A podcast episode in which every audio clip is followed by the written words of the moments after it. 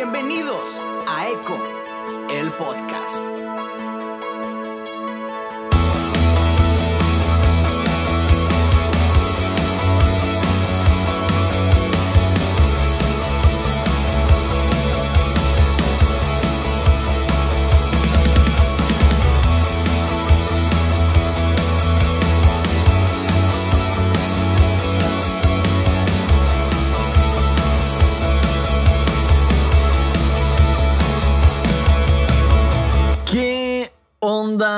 Bienvenidos a un episodio más de Eco. Qué chido que eh, estén por acá. Como siempre, es un honor que me puedan estar acompañando una semana más en este que es su podcast. Bueno, es mío, pero también de ustedes. Se los presto un ratito. y el día de hoy no tengo muchos anuncios, así que, eh, bueno, en realidad no tengo ninguno. Así que nos iremos directo al episodio. Miedo a Dios. Ah, el miedo a Dios o el temor a Dios es algo que de repente escuchamos mucho en las iglesias. Tenle temor a Dios. Incluso eh, usamos versículos como el principio de la, de la sabiduría es el temor a Jehová. Y, y lo usamos eh, de distintas maneras. Y, y a mí se me hace interesante el cómo, el, en el que se puede llegar a, convertir este concepto de temerle a Dios. Hace unos años, en uno de los eh, viajes en los que acompañaba a, a mi papá a diferentes ciudades, en- pues me tocó conocer diferentes pastores. Y recuerdo uno muy particular que nos estaba hablando de cómo él se había convertido y nos platicaba que él se convirtió el día en que un evangelista estaba hablando de lo feo, lo horroroso, lo terrible, lo doloroso que era el infierno.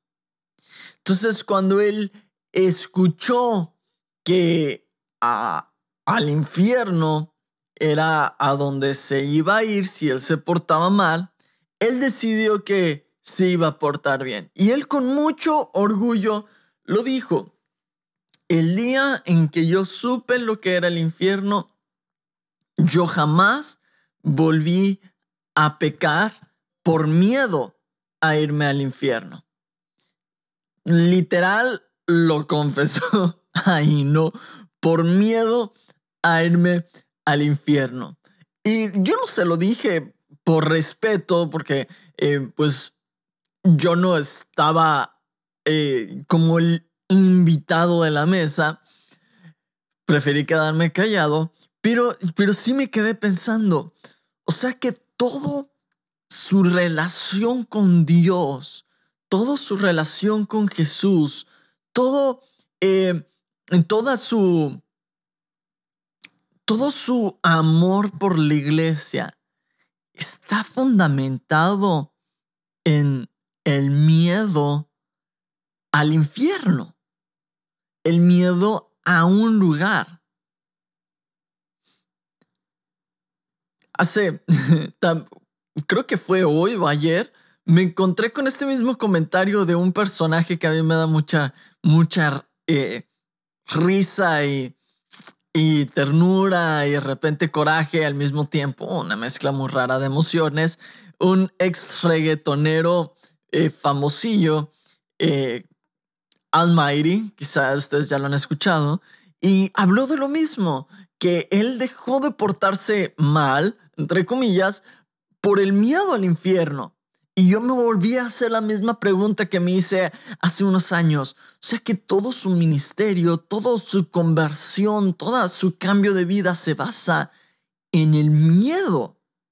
Entonces, ¿qué pasaría si yo llegara o cualquier otra persona llegara y les demostrara, tanto científica como teológicamente, que el infierno, como se les ha predicado, no existe, que no lo estoy afirmando ni negando, pero si se les, hipotéticamente, si se les enseñara, se les demostrara que el infierno no existe, ¿qué pasaría con todo su relación con Dios?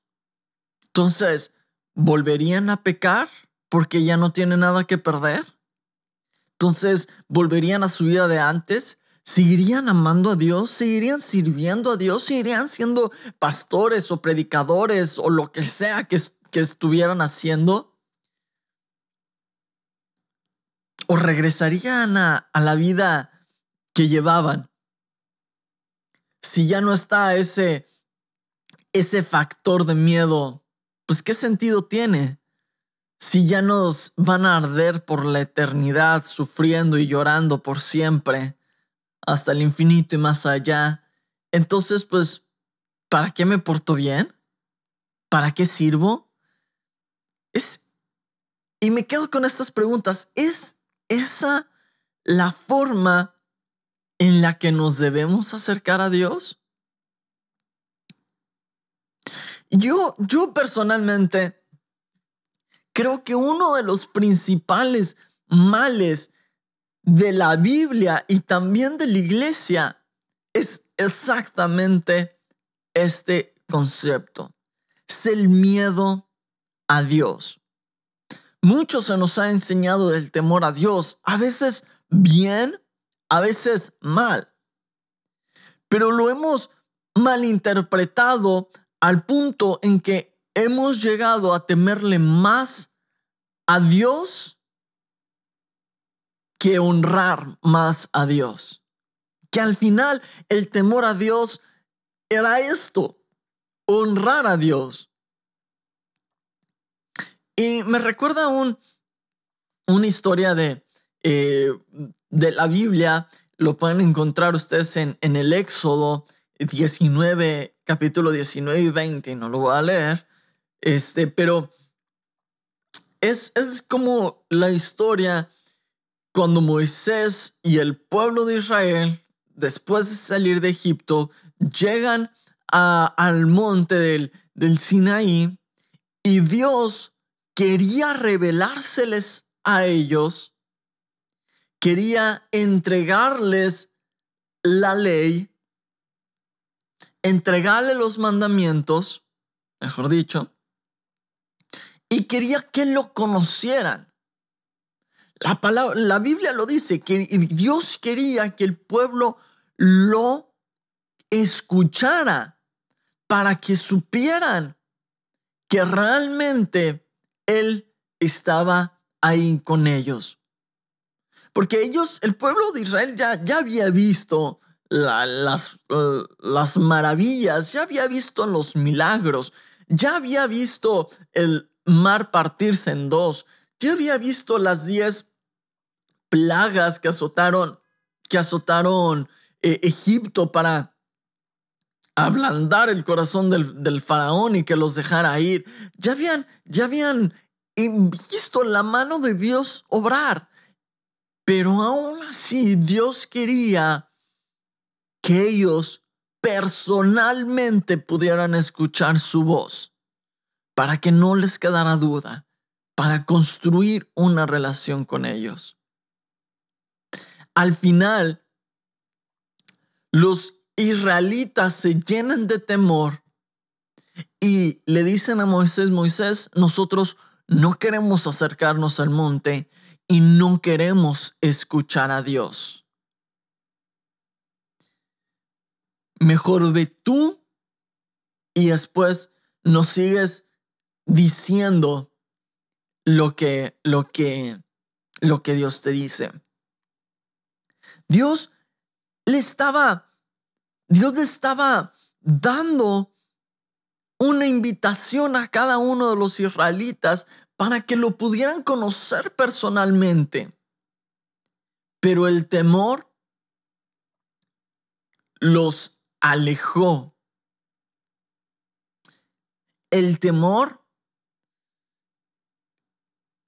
no permitió que ellos se pudieran encontrar realmente con Dios. Y es muy interesante lo que pasa después, que la mayoría, si llevamos un poquito en el cristianismo, lo vamos a saber. Pero entonces Moisés se va solo, porque el, el pueblo no quiso ir con él.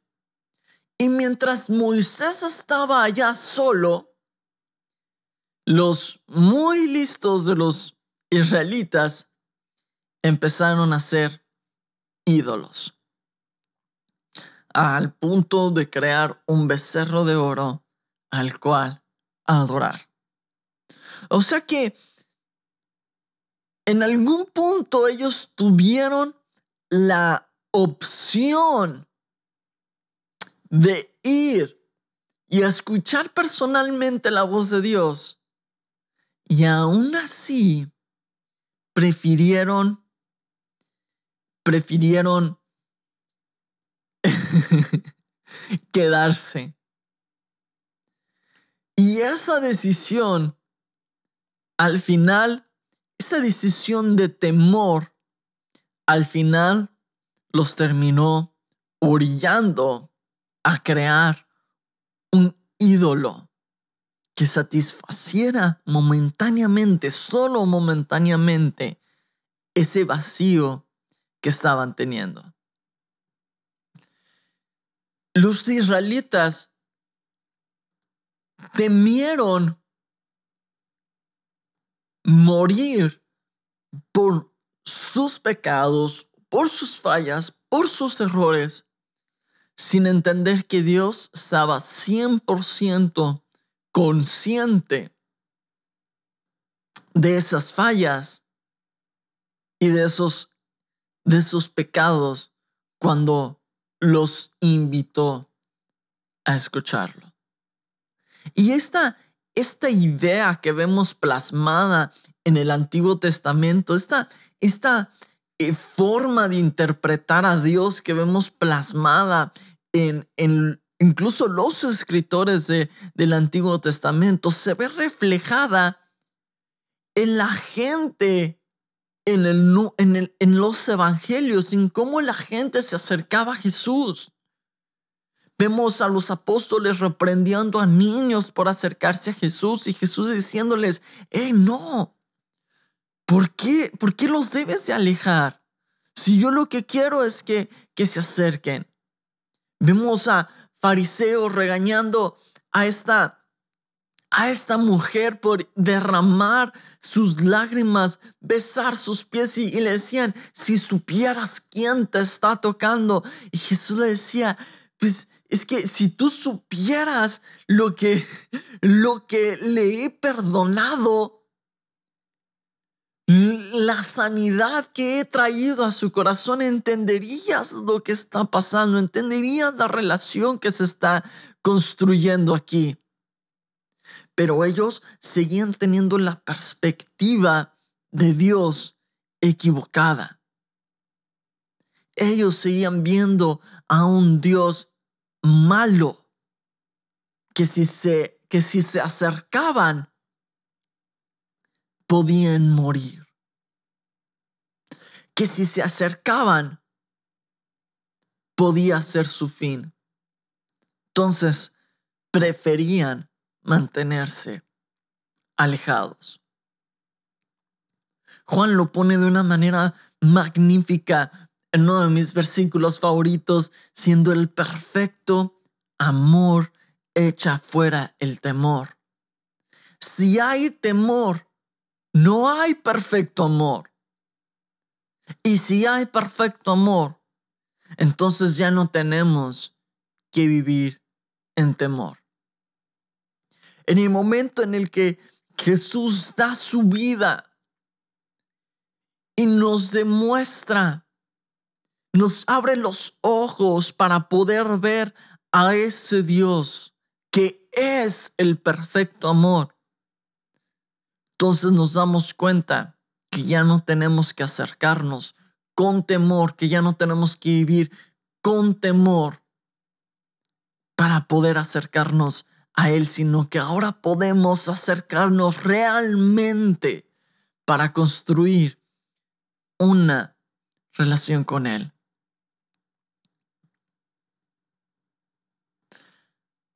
Muchas veces aún nos seguimos sintiendo así. Nos comportamos como animales miedosos sin entender que Dios nos sigue esperando. Dios todos los días nos sigue enviando esta invitación. Quiero que me escuches, quiero que me escuches, quiero que me escuches. Y igual como el pueblo de Israel, nosotros seguimos rechazando la invitación. No, que el pastor me hable a mí. Y sin darnos cuenta lo que estamos diciendo es, tengo miedo de lo que Dios me pueda hacer si supiera lo que hago a escondidas. Mejor que otra persona hable con Dios y Él me habla a mí. No que el profeta me hable, no que el apóstol, no, mejor lo escucho de esta u otra forma, porque si me acerco yo realmente, me acerco yo personalmente a Dios, no sé lo que vaya a pasar, qué miedo. Cuando Dios una y otra vez está repitiendo, no, yo sé, yo ya sé lo que haces en los, allí, en lo secreto. Yo ya sé la condición de tu corazón. Yo ya sé que, eh, que tu corazón está lleno de dolor. Yo ya sé que tu corazón está lleno de amargura. Yo ya sé que tu corazón, que tu corazón está lleno de, de depresión, de ansiedad. Yo ya sé que tu corazón está lleno de inseguridades. Yo ya sé que tu corazón está lleno de todo eso que a ti no te gusta y que te da miedo que otras personas puedan ver, pero conmigo no necesitas tener miedo, porque yo no vine a destruirte por eso. Yo vine a rescatarte de todo eso. Y otra vez, es lo que Jesús vino a mostrarnos. ¿Qué sentido tendría el que Dios sacara al pueblo de Egipto solo para llevarlos al desierto y en el desierto decirles, los voy a destruir por sus pecados. Lo que Dios quería era hacerlos realmente libres. Lo que Dios quería era demostrarles que había una forma diferente de vivir. Los mandamientos que les iba a dar no era para destruirlos. Los mandamientos que les iba a dar no eran una condena. Ellos creían que se iban a acercar, iban a, escuchar a Dios decirles, es que han hecho esto, esto, esto, esto. Entonces los iba a ir destruyendo uno por uno. No sé. Quizá eso pasó por sus, por sus mentes, pero lo que Dios les quería mostrar es que había una forma diferente de vivir, una forma en libertad. Pero nos da miedo.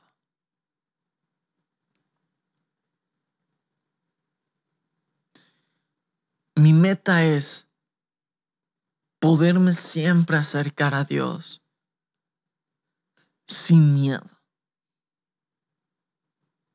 porque el perfecto amor echa fuera el temor. Y al final el temor lo que va a hacer es que te va a orillar a otros ídolos. Como tienes miedo de encontrar refugio en Dios, terminas encontrando refugio en la pornografía. Como tienes miedo de acercarte a Dios para encontrar el amor, terminas encontrando eh, eh, refugio en los brazos de cualquier fulano, cualquier fulana que solamente van a jugar contigo. Como tienes miedo de acercarte a Dios para satisfacer esas necesidades emocionales, terminas encontrando refugio en ídolos falsos, momentáneos. Porque el miedo es a lo que te orilla a falsos ídolos, satisfactores momentáneos, que lo único que van a creer, crear en ti es más y más vacío. Pero hey, buena noticia. Dios sigue extendiendo la invitación todos los días. No necesitas estar No necesitas ser perfecto. No necesitas ser puro. No necesitas ser 100% sin pecado. Lo que necesitas hacer es solo acercarte. Él se encarga de todo lo demás. Él se encarga de santificarte. Él se encarga de justificarte. Él se encarga de todo lo demás. Tú solo te tienes que acercar. Y esto no es para los nuevos de, ah, no, yo ya tengo 20 años de cristiano. No. Muchas veces, 20 años de cristiano, y le seguimos teniendo miedo. Seguimos teniendo miedo a que si nos acercamos, Dios nos va a rechazar. Y eso nunca va a suceder.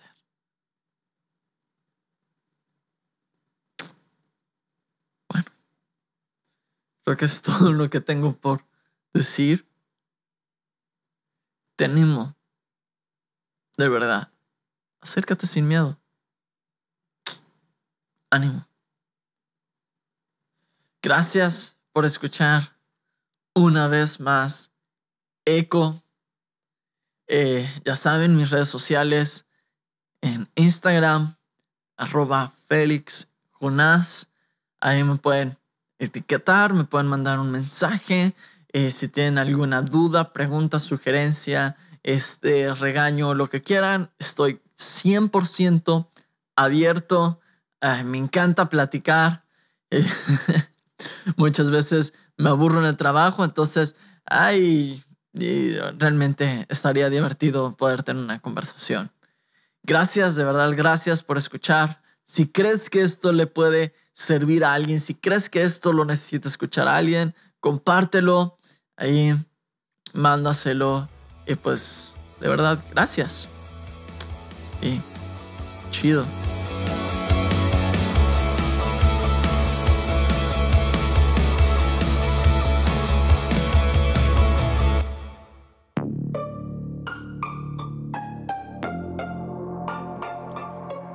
Hey, ¿te gustó este podcast? Visita Podcast Cristianos en Español en Instagram, Facebook y Twitter para encontrar más podcasts como este.